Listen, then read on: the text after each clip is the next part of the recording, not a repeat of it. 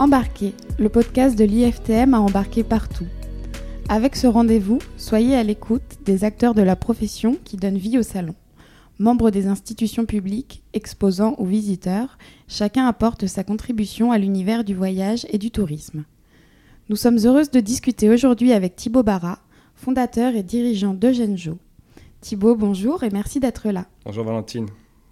Vous avez fondé Eugène en septembre 2018. Pourquoi et comment en êtes-vous arrivé là? Comment euh, Un peu sur un coup de tête, mais pas tant que ça. Euh, ça faisait plusieurs mois que euh, je développais des idées, des concepts. je voyais qu'il manquait certains, certains services, ou en tout cas, il y avait un manque dans l'industrie au niveau relations publiques, communication, dans le voyage d'affaires. Euh, donc au fur et à mesure, à force de les noter sur un coin de table ou un bout de papier plutôt, ça prenait vraiment la forme d'un sacré cahier de doléances. Et euh, je me suis dit quand même, au fur et à mesure, euh, on constate, et puis après on se dit, il y a un truc à faire quand même. Et comment C'est aussi parce que j'ai envie d'évoluer, ça faisait sept ans que j'étais dans le même poste, même si c'était un poste fabuleux je ne me voyais pas autrement évoluer qu'en concrétisant les nombreux plans que j'avais échafaudés dans ma tête sur la base de, de, ce cahier de doléances. Donc euh, voilà, un beau jour, euh, au mois de mai, je suis parti au Moyen-Orient pour un séjour professionnel en étant salarié et euh, ça a été un voyage certainement aussi spirituel parce qu'au bout de quatre jours, je suis revenu en ayant fait le tour de la question en disant c'est terminé, euh, je démissionne et je mets en pratique ce que j'ai imaginé. Vu de l'extérieur, on a le sentiment d'être face à une énième création. Qu'est-ce qui fait que Genjo se différencie des autres agences de RP La différenciation, c'est que nous nous engageons à hum, du résultat, à transformer hum, toutes nos actions de communication, de relations publiques en résultats, on va dire, euh, hum, qui peuvent être financiers, qui peuvent, qui peuvent être de l'influence euh, euh, pour l'entreprise, mais en tout cas, il y a un résultat tangible euh, que le client peut mesurer. Et toutes nos actions, en fait, sont tournées vers, vers cette stratégie-là de, de gain. Et tous les moyens opérationnels que nous mettons en pratique, les moyens de la communication, sont pour nous uniquement des outils au service de, de cette stratégie. C'est-à-dire, à la fin, euh, nos clients, s'ils nous sollicitent, euh, c'est pas simplement pour euh, avoir des, belles vidéos ou des, jolis supports, c'est surtout pour gagner des clients. Et donc nous, on va mettre en place tous les moyens de manière à parvenir à cet objectif avec lui. On est comme dans la technologie, on est un connecteur, on est une API, vous voyez, une API qui met en relation un service avec un autre et qui arrive à se parler. Et ben nous, on est, on, est l'API du euh, du domaine du voyage professionnel où on fait en sorte que les sociétés on va dire aux enjeux euh, communs arrivent à se parler et arrivent à, faire du business ensemble en ayant les mêmes codes, le même langage, en ayant euh, un réseau commun et les relations publiques, c'est ça, on une API humaine. Très bien, c'est une belle image qui va parler à nos auditeurs, je pense. les relations publiques, aujourd'hui, elles sont mises à mal. Il y, a, beaucoup de choses qui ont été pensées, mais on a quand même le sentiment qu'une réinvention est toujours nécessaire. Chez Eugène Jo, vous mettez en avant la confiance, un peu comme si c'était une valeur oubliée. Comment est-ce que vous envisagez les relations publiques? Basées sur la confiance. Mais la confiance véritable, la confiance euh, euh, qui n'est pas galvaudée, la confiance qui est née d'un travail de fond, qui est née de relations durables, qui est née d'un réseau et euh, les relations publiques, euh, aujourd'hui, qu'est-ce qui fait la puissance d'une agence de relations publiques? C'est la capacité à fédérer et avoir un réseau qui est cohérent et qui est mobilisable. Et euh, c'est uniquement la confiance qui fait ça. C'est-à-dire que la confiance du travail qui a été mené durant de, longues années avec ces différents réseaux, et ceci sur la loyauté qu'on a avec ce réseau, avec la crédibilité qu'on qu'on déploie à travers son travail. Voilà, c'est ça aujourd'hui la vraie confiance. Et ce qui fait la différence entre euh, peut-être une bonne, une mauvaise boîte de RP, c'est cette confiance qui, qui, est instantanément vérifiable. Ça se voit la puissance du réseau. Alors, pour continuer à maîtriser cette confiance, est-ce que ça, ça veut dire que vous assurez aussi la crédibilité de vos clients? Tout ce que j'ai construit par le, par le passé en termes de réseau, en termes d'influence, en termes de crédibilité aussi professionnelle, ça se traduit dans une confiance avec euh, toutes ces parties.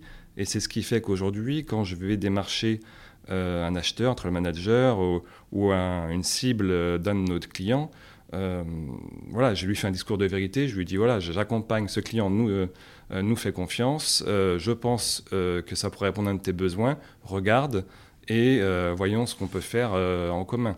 C'est comme ça que ça fonctionne et euh, la, relation de confiance que j'ai pu créer auparavant sert aujourd'hui les intérêts de nos clients parce que on ne va pas vendre tout et n'importe quoi. On va, alors c'est peut-être surprenant de dire ça, mais on choisit pas nos clients dans le sens où on n'a pas un jury qu'une sélection, etc. Mmh. Surtout en ce moment où c'est un peu compliqué.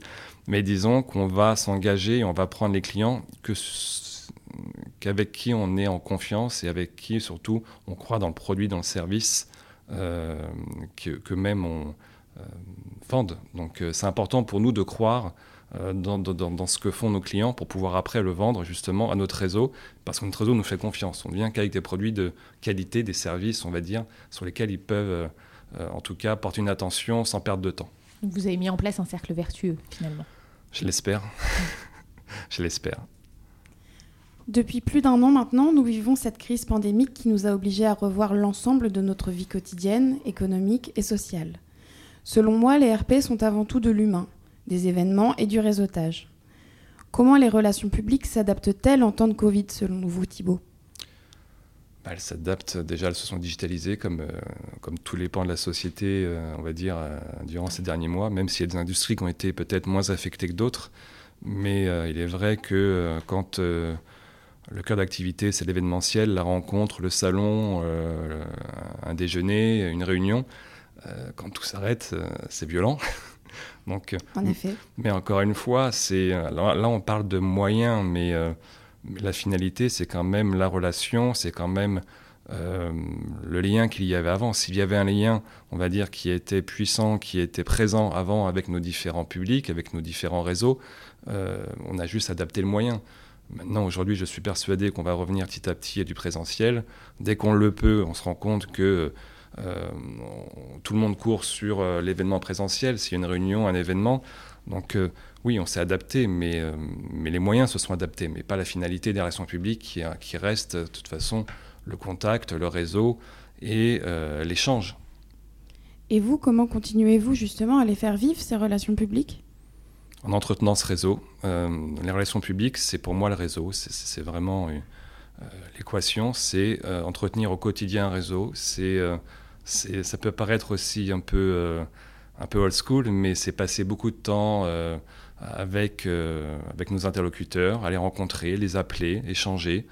simplement échanger sur aussi les tendances du marché, sur l'actualité, c'est vraiment entretenir une relation continue avec toutes les parties prenantes qui constituent le réseau. C'est, ça peut être assez lourd comme, euh, comme travail quotidien.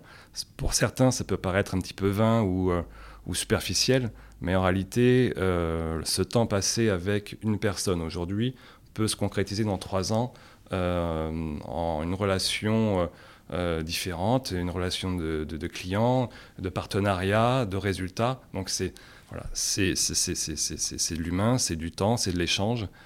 Et euh, ce que beaucoup pourraient qualifier comme de temps perdu, en réalité, c'est l'investissement. Et je suis allée voir sur votre site internet, je vous ai écouté, vous parlez de confiance, de performance et de conquête. Pour moi et pour beaucoup d'auditeurs et d'auditrices, je pense, ce sont des concepts. Concrètement, comment passe-t-on du concept à l'opérationnel? Qu'est-ce que vous faites pour cela? On déploie des services, des services euh, de communication. On, déploie des plans de communication, on déploie des, euh, outils de communication qui permettent derrière de euh, permettre, à, on va le dire comme ça, un, internaute de, changer de, de statut dans le tunnel de conversion. On va le prendre comme, on va dire, une cible, ensuite on va le qualifier en prospect, ensuite on va le qualifier en client, et après on va le fidéliser. Donc euh, les outils qu'on déploie et qu'on met, met au service de nos clients, c'est euh, au service de ce tunnel de conversion. Et encore une fois, euh, le but final, c'est qu'il soit client. Le simple fait qu'il, on va dire, like ou qu'il partage une publication sur un, réseau social, Soit, mais ça n'a aucun. C'est une étape. C'est une étape et ça n'a pas beaucoup d'intérêt, à vrai dire. Mais ce qui est intéressant, c'est de savoir, derrière chaque like, qui, qui, qui, est là, quelle entreprise, de voir un petit peu sa physionomie, de voir un peu ce qu'il représente, pourquoi il a liké. C'est déjà un engagement très fort, donc comment on peut le recontacter, comment on peut le faire entrer dans ce tunnel de conversion et dans ce cercle de confiance. C'est vraiment ça. Alors après, euh, à travers toutes mes réponses, je ne voudrais pas qu'on croie que les relations publiques, c'est la manipulation. C'est pas ça. C'est encore une fois euh, mettre en place une relation de confiance et euh, entretenir des relations avec un certain nombre de, de publics de manière à pouvoir créer cette relation qui sera durable et qui permettra après de, l'amener dans ce de conversion. L'IFTM n'a pas pu se tenir en 2020. Aujourd'hui, tous les espoirs sont permis et on, est prêt à se retrouver euh, cet automne. Pour vous, que représente l'IFTM? Comment est-ce qu'elle s'insère dans ces nouvelles relations publiques dont vous nous avez parlé? Qu'est-ce que vous venez y chercher? En un mot, pourquoi est-ce que vous venez à l'IFTM? L'IFTM, c'est l'événement incontournable de la profession euh, et de l'ensemble de l'industrie du voyage d'affaires, du tourisme et du loisir. C'est un, une démonstration, c'est un, une démonstration à la fois de compétences, de force, de conviction de la part des exposants qui sont présents. Euh, c'est l'occasion pour euh, l'ensemble des parties prenantes euh, de, montrer leur expertise, d'aller conquérir de nouveaux clients, de, fidéliser leurs clients et partenaires actuels, de s'enrichir de, de, la veille et des informations qui circulent abondamment sur ce salon durant quatre jours, puisqu'il faut quand même le rappeler, le salon, ce n'est pas simplement des stands, c'est aussi des conférences et des ateliers qui sont extrêmement nourrissants et qui permettent euh, en tout cas de se poser un instant T dans, l'année euh, pour réfléchir sur notre profession. On ne prend pas suffisamment le temps de le faire dans l'année, en tout cas on a tous la tête dans le guidon. Euh, alors nous, en tant qu'agence, c'est notre rôle aussi de prendre cette hauteur pour livrer cette expertise à nos clients. Mais en tant que visiteur exposant, c'est l'occasion de se poser, d'écouter et de prendre le pouls de la profession et des sujets, euh, des enjeux du moment. Donc euh, un salon, c'est aussi ça. Et l'IFTM a une vraie force, a une vraie capacité, en tout cas, à rassembler l'information et la veille durant ces quatre jours. C'est aussi un moment dans lequel on va pouvoir vraiment prospecter de nouveaux clients, dans lequel on va pouvoir euh, euh, démontrer euh, la capacité de chacun à pouvoir être présent et répondre présent pardon, aux enjeux des visiteurs que sont les acheteurs, les trail managers et les prescripteurs. Donc c'est vraiment un événement qui est incontournable pour tout l'ensemble de l'écosystème, que ce soit des visiteurs, des exposants, des experts, des influenceurs, la presse c'est euh, l'événement annuel sur lequel il faut, euh, il faut être euh, pour être au fait notre domaine. Donc c'est un événement qui, voilà, qui, qui est incontournable. Oui. On, va parler, on a, on a sur le plateau une roue qui est la roue de la RSE. Sur cette roue sont représentés les trois piliers de la RSE, qui sont les piliers écologiques, social et, et sociétal. Donc on, va la faire tourner.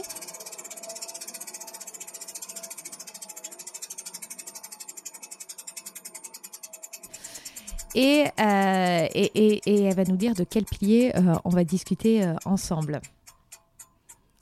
Donc, avec vous, nous allons parler du pilier sociétal.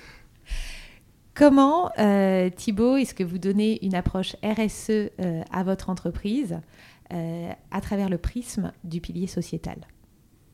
Alors, c'est être irréprochable en matière de, d'éthique, d'éthique des affaires, d'être dans le sourcing de nos, de nos sous-traitants, c'est d'être. Euh, j'ai été salarié aussi avant.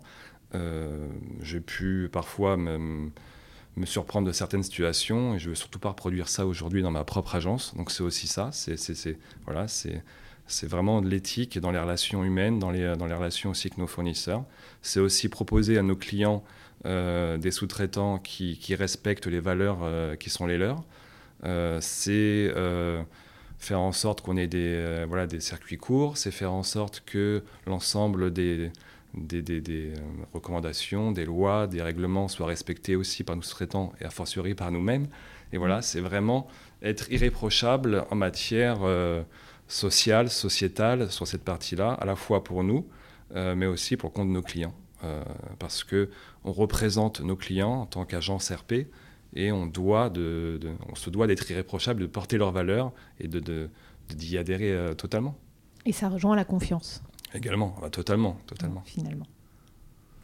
Thibaut, sur votre site internet, j'ai vu votre manifeste sur l'abus de visioconférence. J'adhère bien sûr totalement. Mais en réalité, est-ce que vous l'appliquez vraiment et comment faites-vous pour vous y tenir? Disons que hum, au moment où je l'ai écrit, ce manifeste, et puis encore aujourd'hui, hein, j'y crois à fond. Mais entre la théorie et la pratique, il y a toujours une petite différence. Et la crise actuelle que nous euh, vivons depuis quelques mois a quand même donné l'occasion à beaucoup de monde d'avoir du temps. Et euh, des choses qui auparavant se réglaient euh, lors d'une réunion euh, hebdomadaire ou se réglaient lors d'un coup de téléphone, maintenant doivent se régler en visio, impérativement, avec caméra, micro, intrusion dans la, cuisine, dans la chambre euh, de chacun. donc c'est pas forcément aussi efficient, mais c'est devenu malheureusement pour beaucoup une habitude.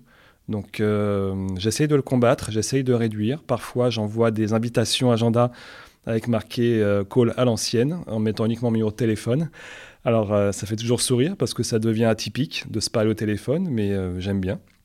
Et puis surtout, ça permet de canaliser les visioconférences qui sont extrêmement fatigantes parce que dans le monde d'avant, je m'interdisais deux rendez-vous physiques dans la journée. Quoi, plus de deux rendez-vous physiques dans la journée, vous avez compris.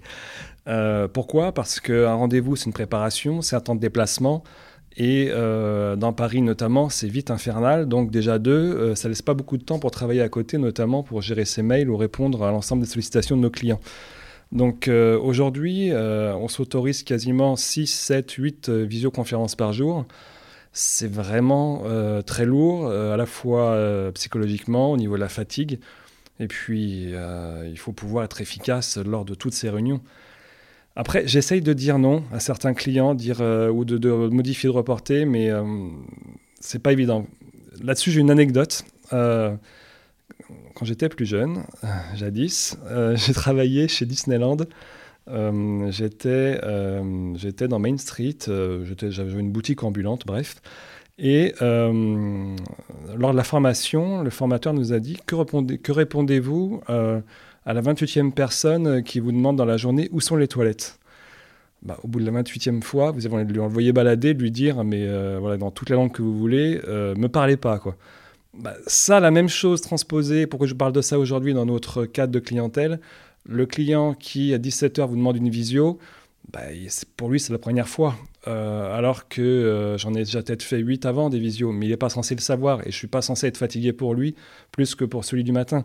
Donc c'est oui, effectivement, le manifeste, j'y crois encore. Ça fait partie euh, d'une ligne de conduite mentale. Maintenant, bon, on fait comme on peut, on essaye de, s'y tenir et puis euh, de faire tant bien que mal.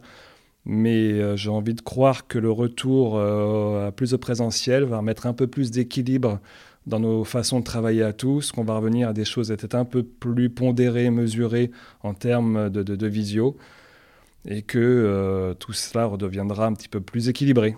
Donc voilà. Merci pour toutes ces réponses, Thibaut. Il reste une question à aborder et ce sera la dernière. Euh, vous avez devant vous trois papiers avec trois questions. Euh, je vous laisse choisir un papier et nous dire le thème qui est écrit.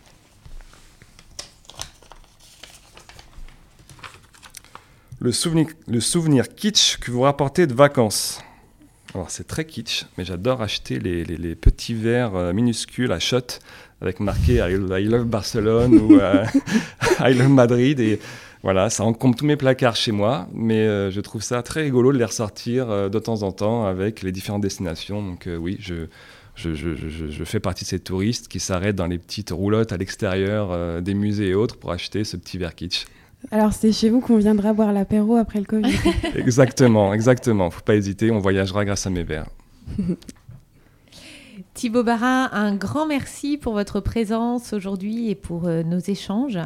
Euh, j'invite tous nos auditeurs et auditrices à partager ce podcast réalisé sous le patronage de l'IFTM, présenté par Valentine Desmoulins et Marie-Astrid Paternotte, avec la contribution de l'agence Eugène Jo.